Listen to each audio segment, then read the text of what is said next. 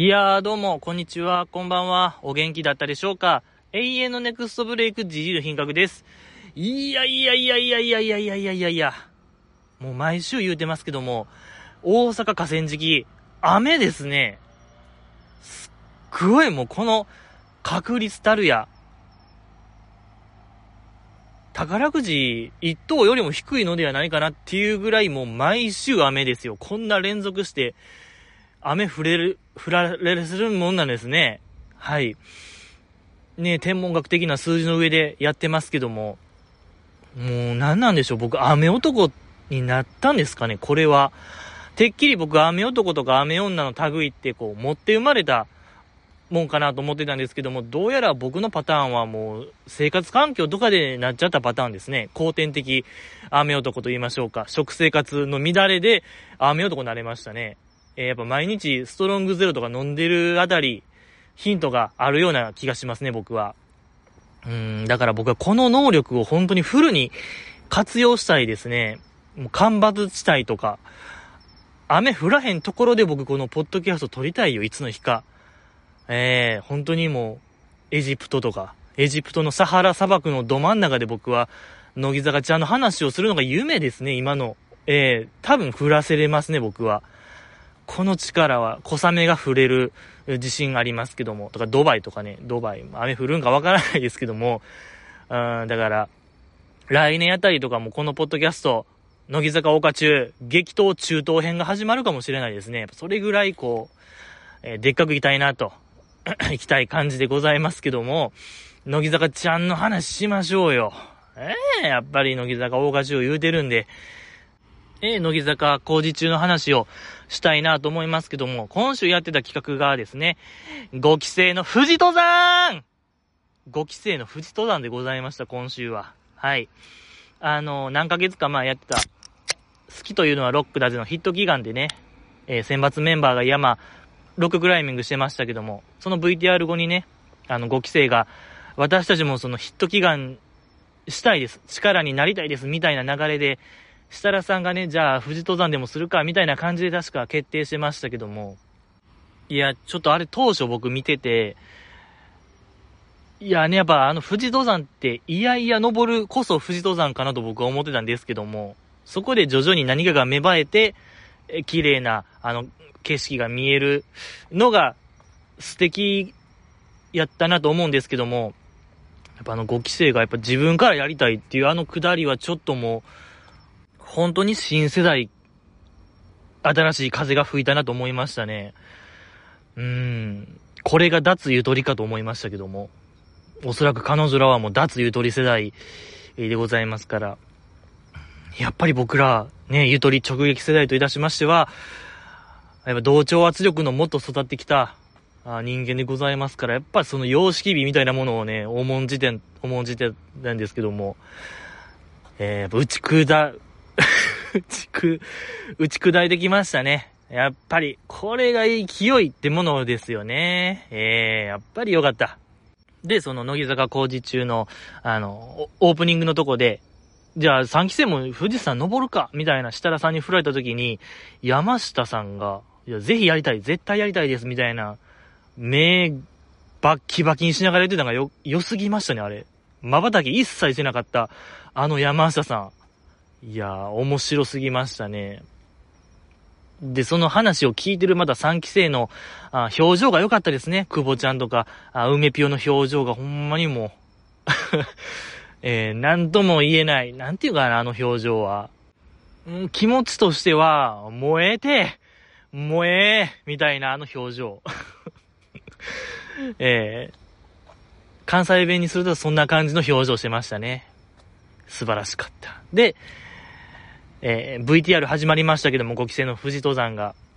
僕がその前回、乃木坂工事中、来週は5期生の富士登山らしいですね。ぜひ、えー、あの、岡本ひなさんには登頂してもらいたいな、みたいな話をしましたけども、まさかあの日、当日、岡本さんが体調不良で休むっていうあの事態をあんな出花をくじかれることはなかったですね、僕は。悲しかったな、あのお知らせ、僕。いや、親御さんよりも悲しんでたよ。正直僕は、あの知らせを、あの一報を。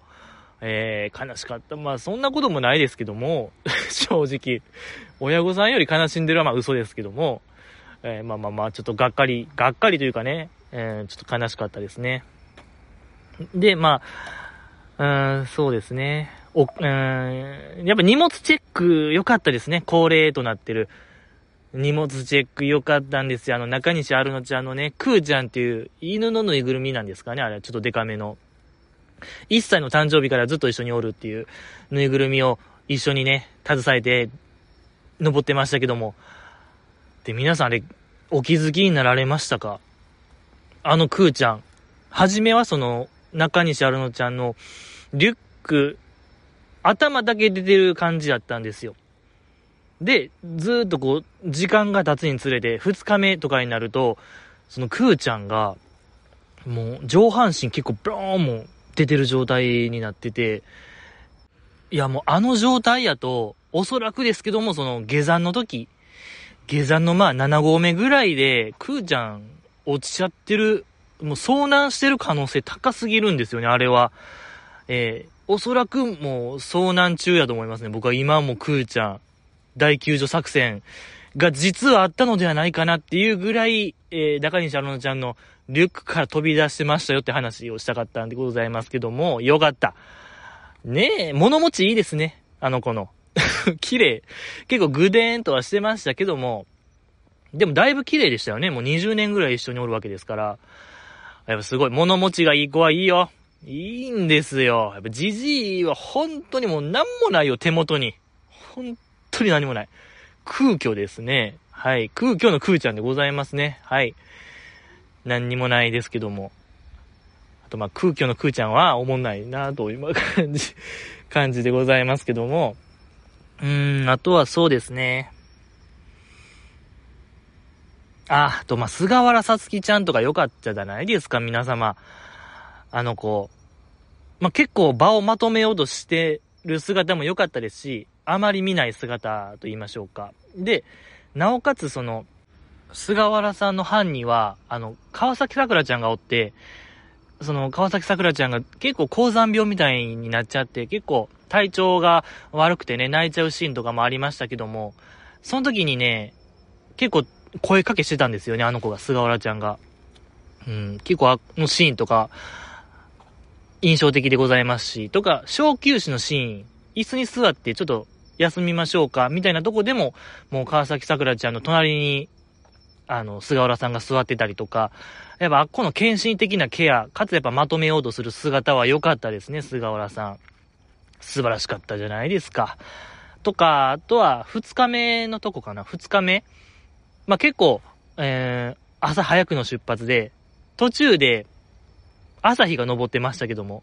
あの時にね、菅原さつきちゃんが太陽に向かって手振ってたのが良かったですね。はい。可愛かったじゃないですか。一体何かが見えてたんですかね、あの子には。あんまり僕らにはない概念ですけども、朝日に手を振る。やっぱそういうモードになるんですかねやっぱ富士登山って、スピリチュアルモードと言いましょうか。うーん、可愛かったじゃないですか。ほんと太陽神ですよね、本当に。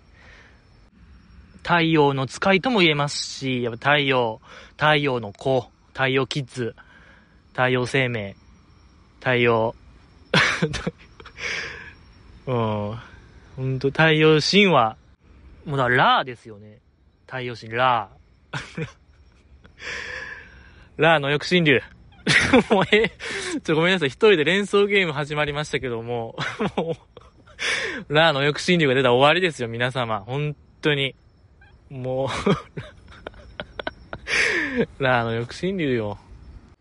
えー、あとは、え、富里直ちゃんも可愛かったですね。あの子も高山病みたいになっちゃったんですかね。こう自分を鼓舞するために、よーし、頑張るぞみたいな言った後に、優しく頬をパチンってするの。んー、何あれ？めっちゃ可愛かった、あれ。いやもうずるいんですよ、あの子。なんか、ずるい。わかりましたね。ちょっとあの子、星野みなみちゃんですね。なんか、くくりで言ったら、うん、なんかこう、カテゴリー分けするならば、みなみちゃん族ですね、あれは。可愛かった。ねえ、ずるい。ほんとずる可愛いですね、あれ。みんな好きよ、あんな、あの行動。ああれを可愛いって言わん人おるんですかねうん、にわかに信じがたいぐらいちょっと可愛かったですね、あれは。うん、とか、いよきまおちゃんも可愛かったですね。あの子も高山病みたいになっちゃって、あのもう帽子、もう頭痛かったんでしょうね。帽子も全部取って、おでこ全開でやってましたけども、登山してましたけども、可愛かった。おでこ全開いよきちゃん、もう一回見てほしいですね、皆様。あれで、あの子の神秘性みたいなん感じませんでした？皆様、あれ。骨格なんですかねあの子の髪質わからないですけども、なんか、特別な何かを感じましたね、あの子の。なんか、よかった。とにかく良かったですね。あれ可愛かったですね。素晴らしい感じでございますけども、うーん。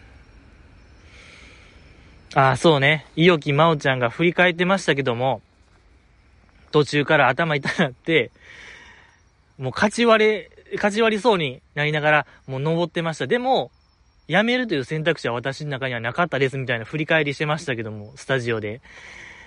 やっぱすごい極限ちゃいますそんなんだって。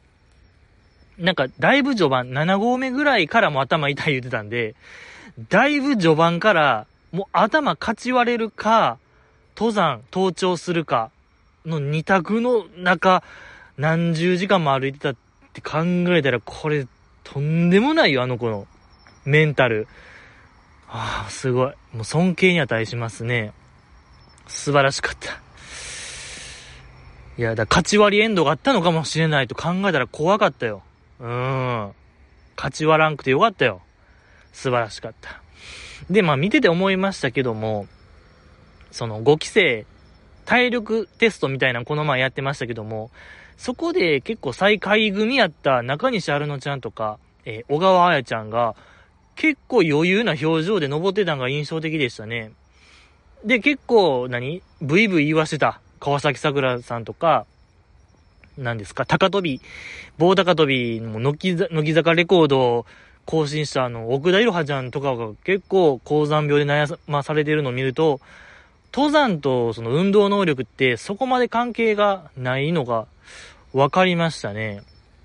うん、なんか、体質、体質がものを言うものやねんなというのが分かってよかった。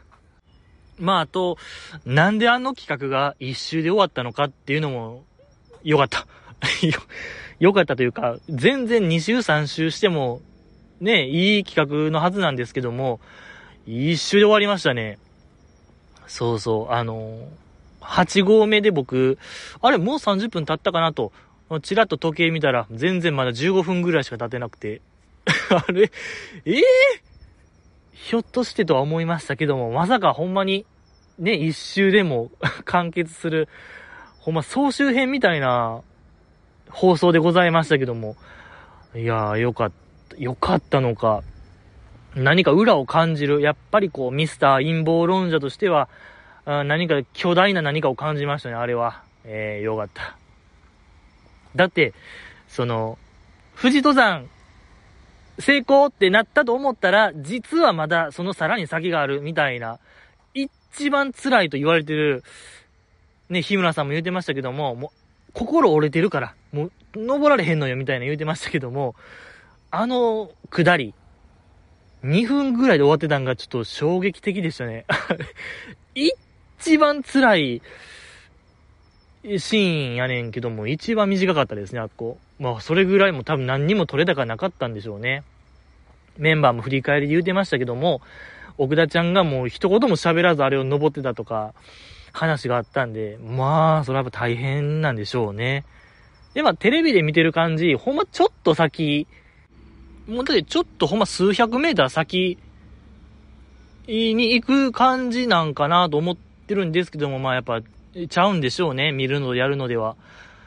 ああ、大変なんでしょうな。よかったえー、で、来週がですね、乃木デミー賞を言うて演技力を、えー、競う企画をやるらしいですけども。いやーね、マーヤの頭脳をもうずっと待ってるんですけどね。とか、あの、身内モノマネグランプリ。まあや、やらずに卒業はないでしょう。ねえ。いや、全然マーヤの30分ほんまワンマンショーでもいいぐらいやと僕は思うんですけどね、身内モノマネ。やってほしいなと思うんですけども、なんでやらない？なんかやらない理由があるんですかね？うん、なんか、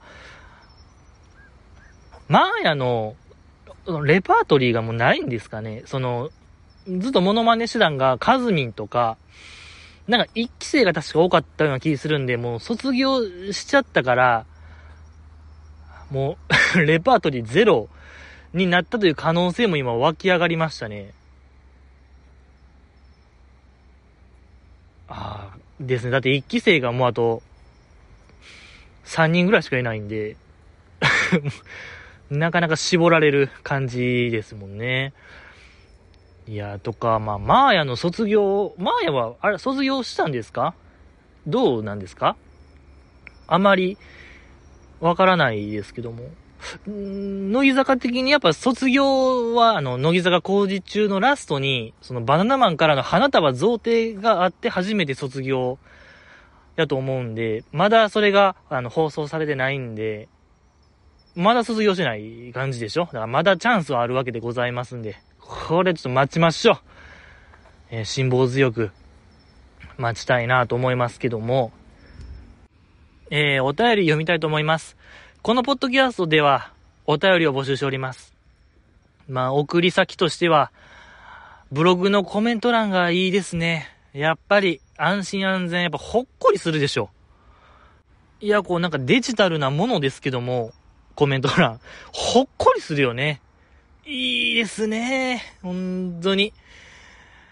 いにしえの技術でございますから、本当にブログのコメント欄でフル活用しております。このポッドキャストは。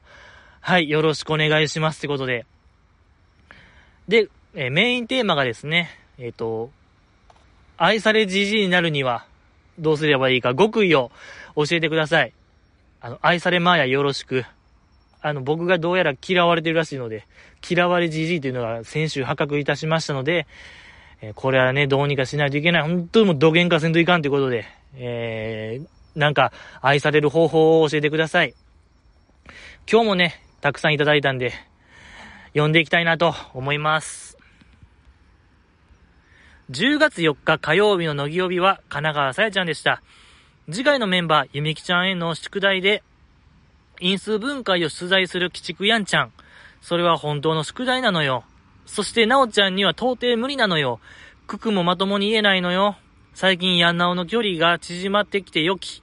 なんせ友達になったからね、といただきました。ありがとうございます。10月6日、2週間ぐらい前でございますけども、いや、よかった。ねえ、あれ。乃木曜日のその宿題でね、次回メンバーへの宿題で因数分解。まあ、あれなんか、結果、一次方程式みたいなやつでしたっけ？あ、あ、もうやめときかますか。なんかそういうの、不本意な発言でしたね。あんまわからんの言っちゃいました。まあなんか数学の問題出して、ゆみきちゃん困らせようとしましたけども。で、あの、ゆみきちゃんの返しが良かったですね、次の日の。その、おばあちゃんから連絡が来て、あんた、やんちゃんからとんでもないの来てんで、みたいな。宿題来てるで、っていうあのお知らせ。で、そっからもうゆみき家、総出で、あの問題を、弟もフル動員して取り組んだって話は良かったですね。一族総出で答えてたのが良かった。うん、カンニングし、カンニング言うてましたけどね、本人的には。やっぱね、おばあちゃんの本当、孫への思いみたいなのが良かったですね、あれは。老婆心、ほんまにもう老婆心でしたね、あれは。文字通り。孫を恥かかすわけにはいかないみたいな、学びましたね。ああいう意味やったんですね、老婆心って。素晴らしかった。ほんと、アットホームな話でしょ。この今、現代社会ないのよ。もう核家族化が進み、もう、人が人で亡くなるこの現代社会において、あんなほっこりするエピソードはもうないんですよ。よかった。感じでございますけども、えー、えー、っと、そうっすね。なおちゃんには到底無理なのよ。ククもまともに言えないのよってありますけど、じゃあこれやめませんか？そろそろ。そういうアホそうな子に対して、7の段言えるっていう流れありますけど、もう見てられないんですよね、僕あれ。かわいそすぎるというか、もう、ククボケを強要してるように見えて、で、そんなバリエーションもなさそうですし、その以前、吉田剛さんが、あの、アイドルのクレヨンしんちゃんのモノマネほど見てられへんもんはないみたいなツイートバズってましたけども、まあ、何、身内しか笑わへんから、ちょっと外の番組とかでやったら、まあ、恥かくよみたいなことをやったと思いますけども、うん、それにちょっと近いような感じしますね。まあ、ちょ、ちゃいますけど、うん、でもなんかもうなんか新しい何かがやった方がいいような気しますよね。7の段言えるっていうあのボケ、フリー。いや、かわいそう。かわいそうやなってなんか思いますね、あれ。うん。で、何でしたっけ？えっと、あ、最近ヤンナオの距離が縮まってきてよき、なんせ友達になったからね。これはあれですよね、あの、夏のツアーでゆみきちゃんから友達になろうって言われた話でしょ神奈川ちゃん。ねえ、あのエピソードいいですよね。そう。なんかそれをちゃんと言葉にしそうなんがゆみきちゃんですし、いや、可愛いじゃないですか。やっぱゆみきちゃんよかった。よかったですね。で、やっぱ神奈川ちゃんが、やっぱ今年は神奈川ちゃん年でもありましたからね、この2022年、特に下半期、キツネダンスのバズり。その、久保ちゃんが、オーラの日本で、ラフミュージックの話してましたけども、もう結構前ですけども、まあ、その、大型特番で、乃木坂メンバーがキツネダンス踊るみたいな、それの裏側みたいな話してるときに、もう久保ちゃん的には、あのバズりが、TikTok までまあ、300万回再生 TikTok で打ち止めかなと思ったら、その生放送の大型特番で行った、行きき、もう行き切ったみたいな言ってましたから。で、ここでも打ち止めですみたいな言うてましたけど、いや、全然僕としてはその先の紅白がまだ控えてるんですよね、今年の大晦日。あるでしょ、全然。キツネゾーン。なんかメドレーかななんか今年を彩ったメドレーパートみたいなんで、キツネダンス踊ってるよ、神奈川ちゃん。チャチャチャチャチャチャチャー言うてもうやってるよ。もう絶対やってる。ですし、そろそろ、紅白歌合戦の出場者のリーク情報みたいな流れる時期でしょ。もう10月真ん中ぐらい。ねえそこでも神奈川、さや過去初みたいなんが出てきてもおかしくないと思うんすけどね。えー、あの、出場者と 回数みたいな新聞載ってますけど、神奈川さやかっこ初がもう間もなくじゃないでしょうか。史上初ちゃいますもう グループと単独で、えー、2枠取るパターン 半巻しか買わへんメリットゼロですけども。いやいやいや、それぐらいちょっとあるでしょうってことで、ありがとうございました。次読みたいと思います。えー、じじーゆみきちゃんのさんま御殿はなんと2時間スペシャルなのよ。そして霜降りの粗品くんもいるのよ。これで安泰じゃないですか？粗品が、ん？粗品がバンバン突っ込んでくれるでしょう。しかし、前回の人金を聞く限りでは、あまり感触は良くなかったのかも。まあ、編集でどうなってるか、本人もわかりづらいだろうし、な、といただきました。ありがとうございます。もうさんま御殿も終わりましたね。もう一週間経とうとしてますけども。いや、ごめんなさい。ちょっとこの方の予想は外れましたね。粗品さん。な、粗品くん言うてるけど、知り合いなんですか？この方。えー、途中また呼び捨てになってますけども、粗品が突っ込む。あの、席がね、一番端端でしたからね。霜降りの粗品さんとゆみきちゃんが。ただ、長谷川さんが、子孫の長谷川さんが隣でね、ゆみきちゃんの、バンバン拾ってた、あの、もう、まあ、賃金、今週の賃金でも言うてましたけども、長谷川さんに助けられた言うてますけども、ほんまにあれ、長谷川さんじゃなかったら、結構もう大事故 の予感がバンバンするぐらい、ちょっと、長谷川さんが凄すぎる回でもありましたね。あの理解力の速さと言いましょうか。あの、年齢聞かれた時に、時期によって変わります。みたいな、ゆみきちゃん言ってましたけども、まあそれを、長谷川さんが瞬時に理解して、まあ、数えと万みたいな、数え年と万何歳みたいなことですよ、みたいなんを、ほんま、コンマ、コンマ何秒とかで、理解してる長谷川さん、すごすぎましたね。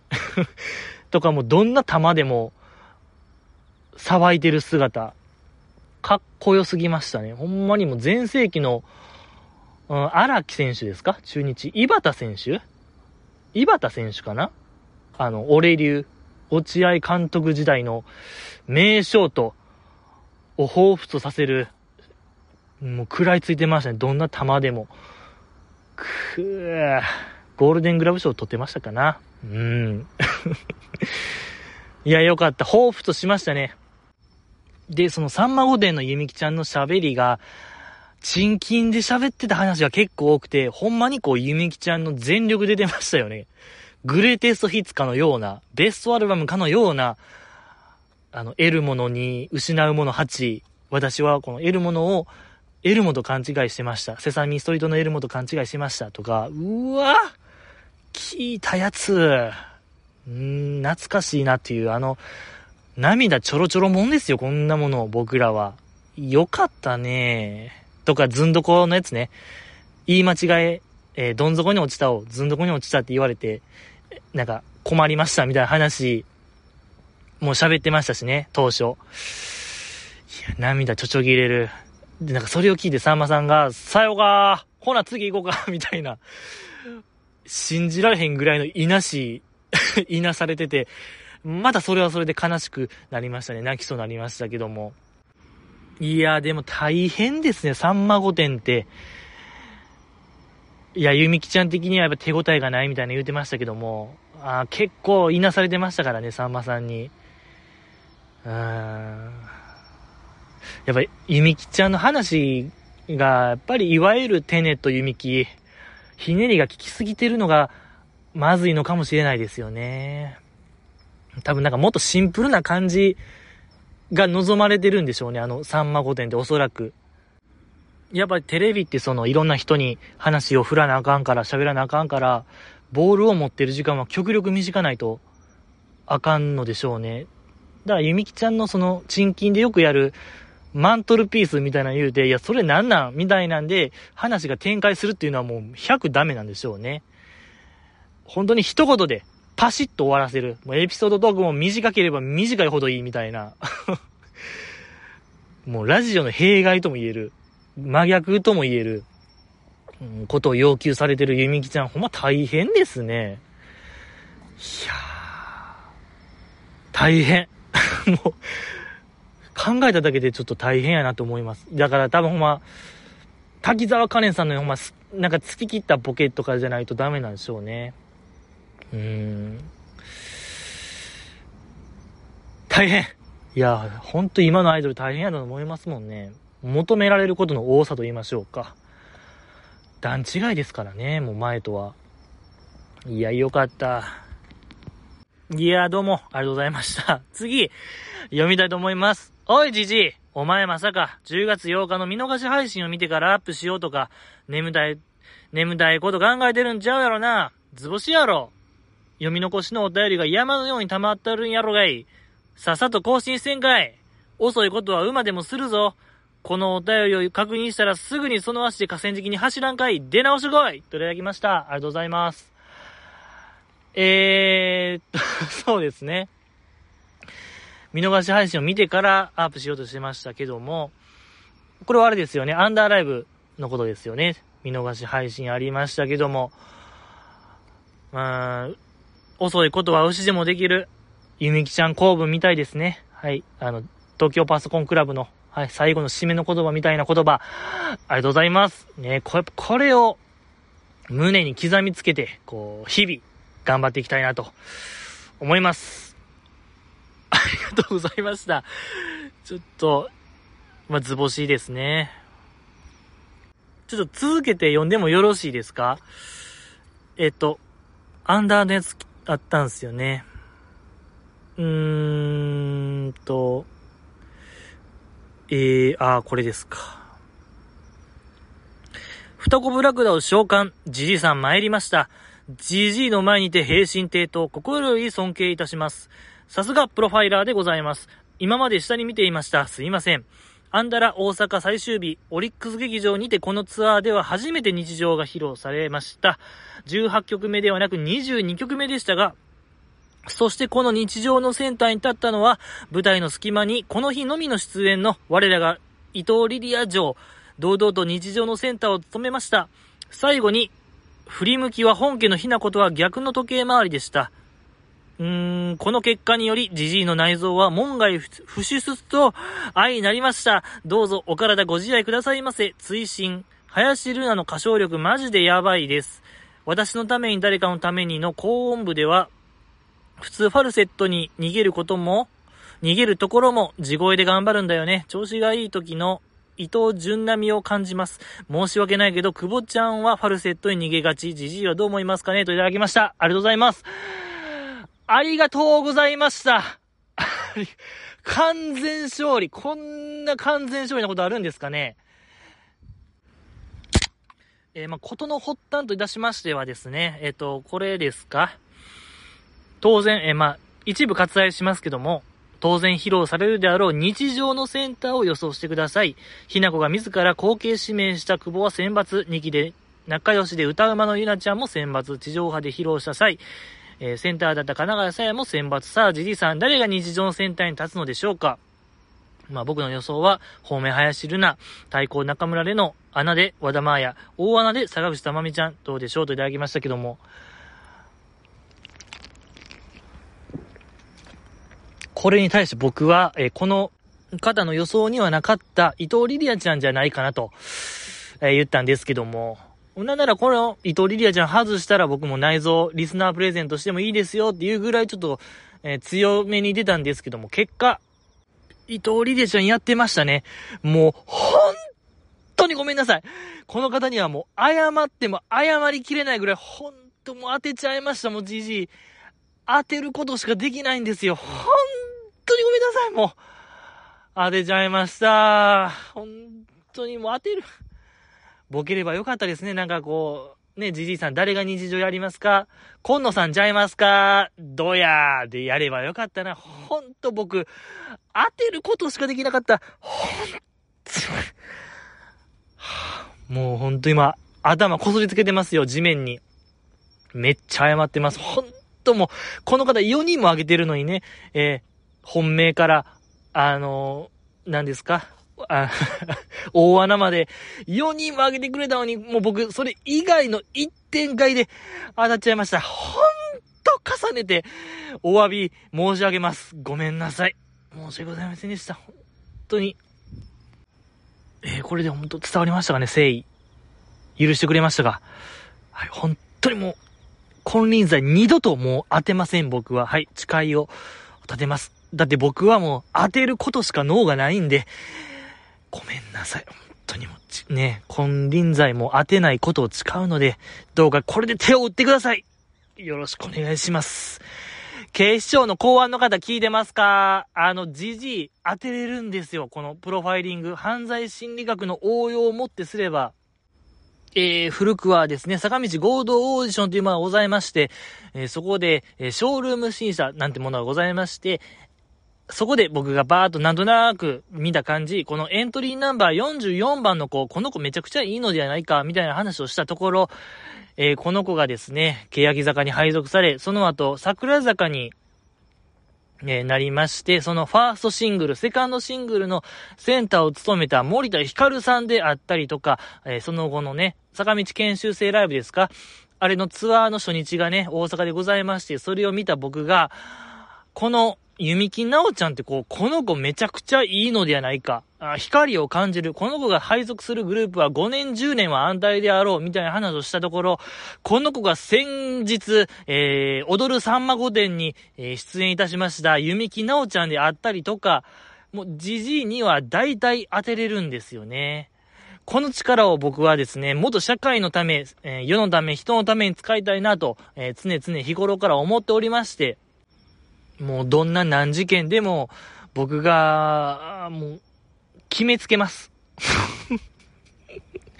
そういう証拠とか、そういう科学的な、ああらゆるものを取っ払って、こいつがやったに違いないみたいな、あのー えー、原始的なやり方を持って難事件を解決したいなと思ってたところでございますので、ぜひね、ご一報待っております。よろしくお願いします。ってことで、アンダーライブの話をしましょうよ。ちょっと回り道しましたけどもね。えー、マーヤのね、ラストでもございましたけども、もう、すんごいいいライブでしたね、あれは。いや、良かったですね。で、こう、なんとなくもうライブ見てて思ったんが、マイアンのセットリスト、卒コンのセットリストとすごい似てるなっていう気がしたんですよね。ちょっと僕、こう、確認してないから、あれでございますけども、やっぱりこう、乃木坂の象徴的な人とも言えるマイアンと、アンダーの、まあ、象徴的とも言えたマーヤが、シンクロしてるように見えましたね。もうセットリストの被り具合が。やっぱりこの二人のもう集大成とも言えるラストライブは大体やっぱ似たようなセットリストになるんですね。立ち位置が、まあもう近いとも言えるんではないかなと思いましたね。ええー、よかった、やっぱマーヤ。うーん、あとは、そうっすね。一番良かったんが、マーヤ泣かなかったんが良かったですね。やっぱり乃木坂のなんか卒コンって、結構泣いちゃう子多いですけども、マーヤ泣かなかった。最後まで笑顔でえー、締めましたね。その、最後のスピーチとかでも言うてましたけども、マーヤは難病を患ってて、生まれた時から、結構、何、余命が短いと言われてたけども、まあ、驚異の回復力で、うん、完治したっていう話ありましたけども、やっぱ強いですね、マーヤ。あのエピソードから察するに、とんでもない強さを持ってる人なんですね。だから多分泣かへんかったのかもしれないですね。まあ、や、よかった。うーん、でございましたね。まあや。えー、あとはまあ、ライブを見た感想になりますけども、やっぱ松尾美優ちゃんでございましたね。やっぱ僕らの、えー、実質2期生、松尾美優ちゃんの大活躍。ポピパッパッパも良かったですね、あれ。センターやってましたけども。ドンピシャでしたね、ちょっと松尾美優ちゃんのポピパッパッパ。あれぐらい、なんか変な歌、そして、振りがでかい曲やと、あの子がとんでもなく活躍するってのはよくわかりましたね。ダイナミックさになったら、もうあの子が独壇場になるってのはよくわかりましたよ。ほんとよかった。とか、マーヤも褒めてましたけど、北川ちゃんも良かったですね、ポピパパパの、感想部分でしたっけ？うん。ああいう振りが様になるんですね、やっぱ北川ちゃん。そこのギャップみたいなものが、良かったですね。いや、まあ、北川ちゃんが本当に可愛いライブでしたね。うん、無表情も良かったですね、北川ちゃんの。林ルナちゃんとのユニット、ラップユニットやってましたけども、だってあのなんか、さらば青春との光とのあのコント番組からの派生みたいなことでしょ？やっぱすごいよ。そこからアンダーライブまで繋がったんですから。ね、ラップパートは自分らで考えてる言ってましたから。いや、良かったですけども、僕としては、北川ちゃんのラップはもっとなんか、ゆるいラップでもいいんちゃうかなと思いましたけどね。もっとふわふわとした。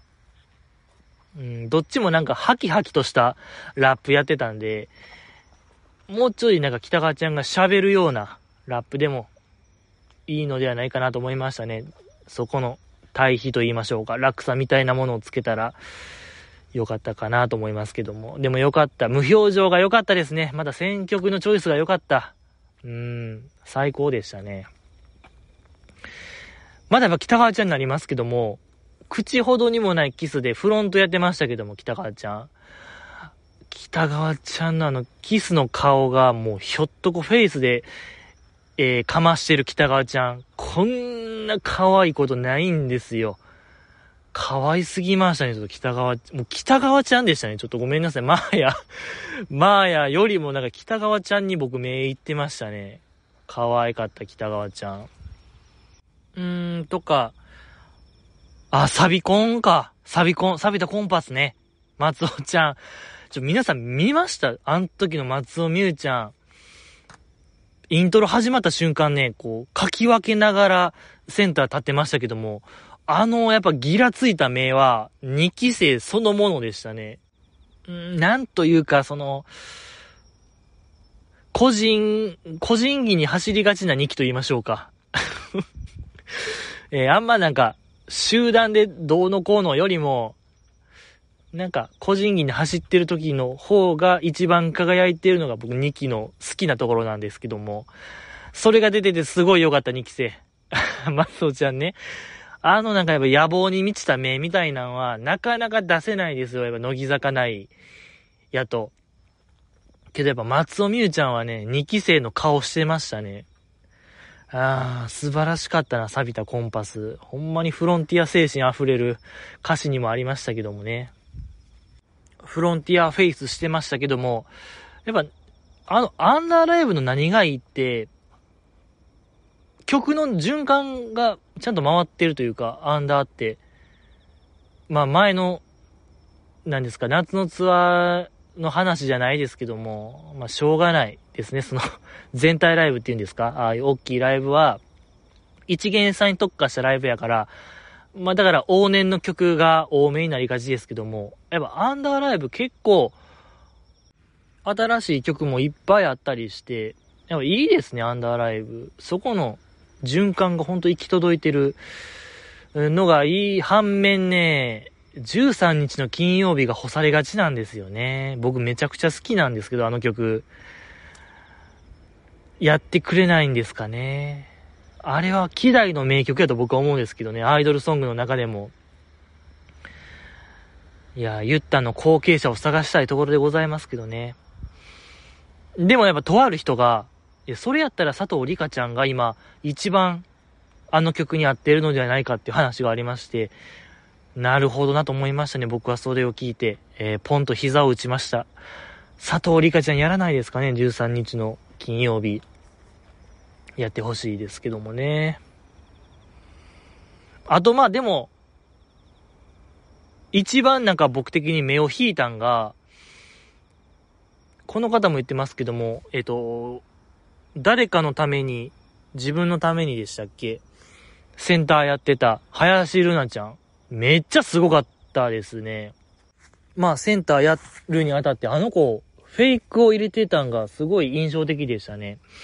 あんまりアイドルでフェイクやる子って限られてきますけども、乃木坂へと史上初なのではないかなと僕は思うんですけども、全然ライブを見たことないから、間違ってる可能性大でございますけども、いや、いくちゃんもやってなかったと思うんすけどね、フェイク。あの、フェイクの説明をいたしますと、その、歌詞カードとかには載ってない感情の高ぶりとかを歌っちゃうやつみたいな。あの、バンプオブチキンがようやってるやつですよね。おーイエーイみたいな。おーイエーイアハーみたいな言うてるあれ ほんまになんか本格派の人しかやらへんやつ。本当にアイドルやらない。あ、もうエビ中でも、うん、たまにやってる、安本ちゃんがたまにやってる感じのやつですね。そう。それをこう、林ちゃんがやってるのを見て、あ、もうちょっとこの乃木坂っていうグループ、特にアンダーライブはほんまにアイドル、ながら、ライブに注力する、ライブアイドルになろうとしてるのがすごいいいですね、今。アンダーメンバー。うーん、ほんまに本格派になろうとしてるのが良かったし、もうほんと選抜とアンダーのライブの質と言いましょうか、中身が全く別物になってて、帰りが今一番激しい時期なのではないかなと思いますよね。だから本当にもう上下がなくなりましたよ。これで完全に。アンダーもセンター、アンダーも選抜も。うん。ま、だから逆にアンダーから選抜へ行ったこの対応どうなるんかなっていう心配もありますし、けど、その、林ちゃんのその、フェイクは絶対選抜のシングアウトのラスト、あっこでバリバリ輝くことは確定してるんで、その布石なんかなとも思いますけどね。あ、何でしたっけ？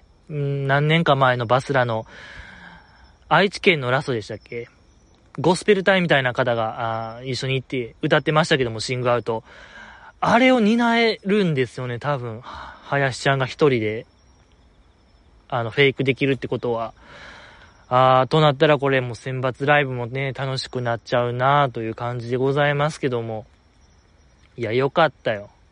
えー、ですし、この方のお便りで、林ルナの歌唱力マジでやばいです。私のために誰かのためにの高音部では普通ファルセットに逃げるところも地声で頑張る調子がいい時の伊藤純並みを感じます。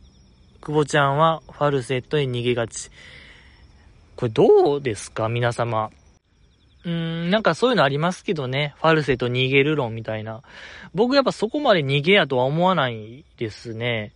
やっぱテクニックの一個であって、まあ歌えることに越したことはないですけども、んでもやっぱ逃げとも思わない。いや、だからといって、じゃあ、久保ちゃんが歌が下手かと言われたら、いや、全然そんなことないと思いますし、いくちゃんも結構ファルセットしてませんでしたっけ？ねえ、だいくちゃんもやってるんですから、これはもう全然、逃げじゃないよ、もう、なんなら攻めよ。ええ、攻めのファルセット。あれ、攻めファルセットやと僕は思いますね。はい。攻めファルセットではよろしくお願いしますってことで、以上です。今日、ごめんなさい。ちょっと以上ですね、今日は。ありがたいことに、めちゃくちゃお便りがまだまだございますが、ちょっと今日は終わりです。はい、明日も早いんで。必ず今週中にアップしますので、はい、日曜かな。日曜、えー、週の後半に必ずあげますので、本当にこれはもう、じゃあかけましょう。僕の内臓全部、本当に五臓六腑全部かけますんで、もしね、外した場合は、リスナープレゼントですね。はい、本当にもう肉なり、焼くなり好きにしてほしいですね、僕の内臓。ということで、今日はここまででございました。ありがとうございました。